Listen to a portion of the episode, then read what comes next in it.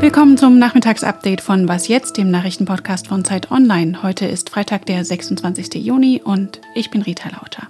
Bei uns geht es heute um die Zustände in der Fleischindustrie, die Wahl in Polen und die Frage, wie oft man die Corona-Warn-App eigentlich checken muss. Redaktionsschluss für diesen Podcast ist 16 Uhr. Wir werden aufräumen müssen und wir werden aufräumen mit diesen Verhältnissen. Arbeitsminister Hubertus Heil hat äh, vor kurzem angekündigt, mit den prekären Arbeitsbedingungen in der Fleischindustrie aufzuräumen. Diese sind seit Jahren bekannt, passiert ist wenig und allein in den vergangenen vier Wochen hat der Zoll in Fleischbetrieben mehr als 600 Fälle möglicher Verstöße gegen das Arbeitsrecht entdeckt. Jetzt, da wegen der massenhaften Corona-Infektionen in Fleischbetrieben wie dem Tönnieswerk in Gütersloh nicht mehr nur die vornehmlich osteuropäischen Beschäftigten darunter leiden, sondern auch die übrige Bevölkerung von Auflagen betroffen ist, kommt das Thema mal wieder auf die Tagesordnung allerdings ohne den Arbeitsminister.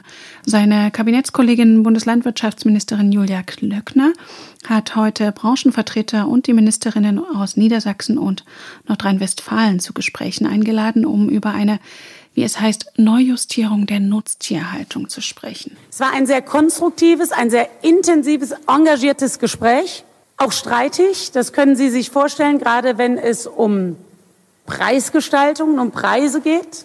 Nun ist es auch wichtig, über die Tierhaltung an sich zu sprechen und auch über die Fleischpreise, was die knochenharten Arbeitsbedingungen für die Menschen angeht.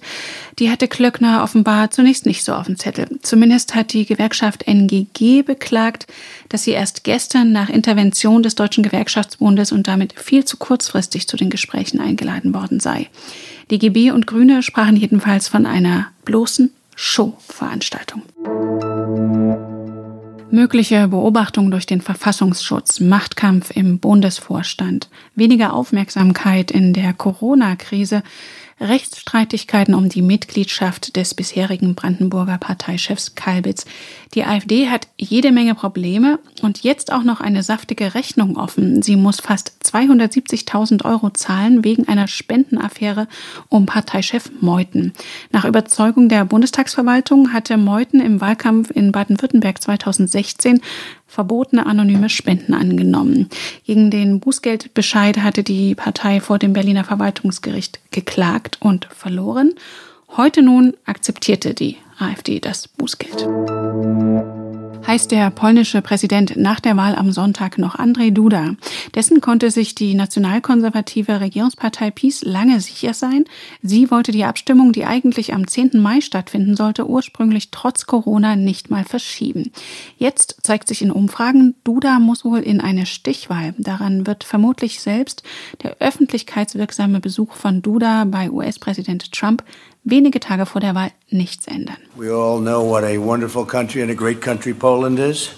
And it's my honor to have a friend of mine here, President Duda of Poland, who has done an incredible job. And I do believe he has an election coming up, and I do believe he'll be very successful. Duda scheint sich seines Sieges nicht mehr gewiss zu sein. Zumindest hielt er es für nötig, einen ziemlich aggressiven Wahlkampf zu machen. Ihm werden homophobe und antisemitische Parolen vorgeworfen. Aussichtsreichster Herausforderer ist der Warschauer liberale Bürgermeister Rafał Trzaskowski. Er hat im Wahlkampf die Pandemie und die daraus folgende Wirtschaftskrise thematisiert und gibt sich siegessicher. Er sei überzeugt, dass die Menschen genug von der, wie er sagte, Inkompetenz dieser Regierung hätten. Mit der Präsidentenwahl in Polen am Sonntag beschäftigt sich übrigens auch unser Politikpodcast Das Politikteil. Ein politischer Schauprozess gegen die liberale Kunstszene war es nach Überzeugung vieler Beobachter im In- und Ausland. Russlands Starregisseur Kirill Serebrennikov, der in seinen Filmen und Theateraufführungen immer wieder Gesellschaftskritik geübt hat, ist jetzt in Moskau schuldig gesprochen worden wegen Veruntreuung von Fördergeldern. Beobachter des Verfahrens kritisierten, dass dafür überhaupt gar keine Beweise vorgelegt worden seien. So ganz sicher war sich das Gericht dann wohl doch nicht. Die Strafe wurde zur Bewährung ausgesetzt. Er muss nicht ins Gefängnis. Serebrennikov hatte auch in Berlin, Stuttgart und Hamburg inszeniert, oft in Abwesenheit, weil er zwischenzeitlich im Hausarrest saß. Tausende Kulturschaffende in Russland hatten einen Unterstützerbrief für ihn unterzeichnet. Auch Kanzlerin Merkel und internationale Stars hatten sich für ihn eingesetzt. 13 Millionen Nutzerinnen und Nutzer hat die Corona-Warn-App in Deutschland inzwischen, doch es gibt immer noch Bugs und offene Fragen. Unser Hörer Rolf wollte zum Beispiel wissen, ob er eigentlich jeden Tag aktiv in die App schauen muss oder ob sich die App von alleine meldet, wenn für ihn ein Risiko besteht. Diese Frage habe ich direkt mal meiner Digitalkollegin Lisa Hegemann weitergegeben. Die App meldet sich laut Robert Koch Institut von allein. Dafür müssen Nutzerinnen und Nutzer nur die Push-Benachrichtigungen zulassen. Also im Prinzip muss ich der App erlauben, dass sie Mitteilungen an mich verschicken darf.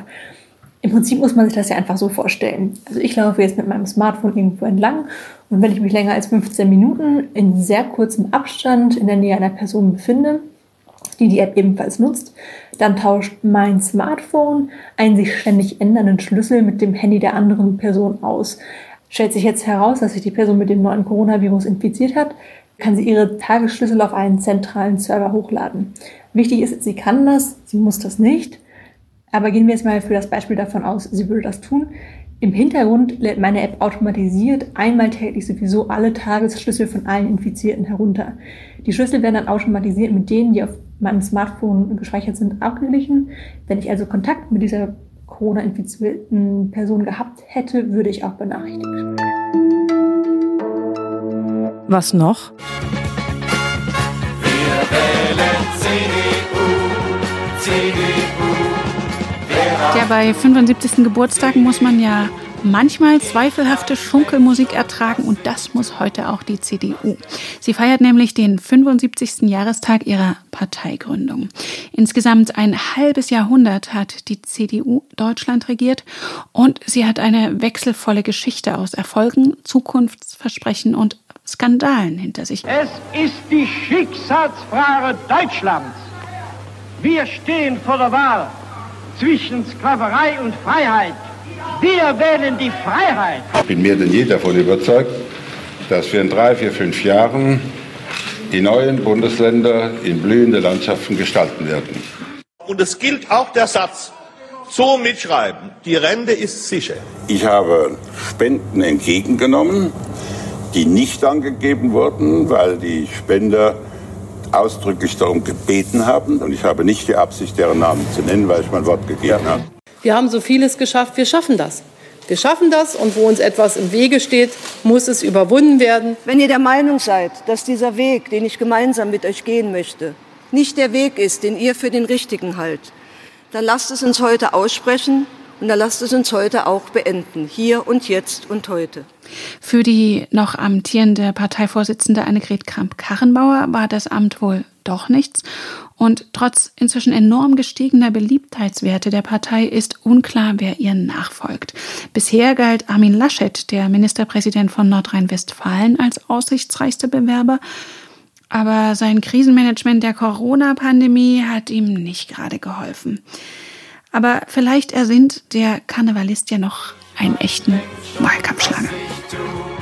Was denn sonst? CDU. Und das war das Was jetzt Update für heute. Wir sind am Montag wieder für Sie da. Bis dahin erreichen Sie uns unter wasjetzt.zeit.de.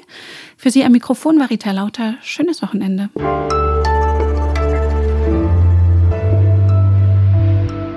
Zum Glück gibt es ja noch eine Union, die bessere Lieder drauf hat.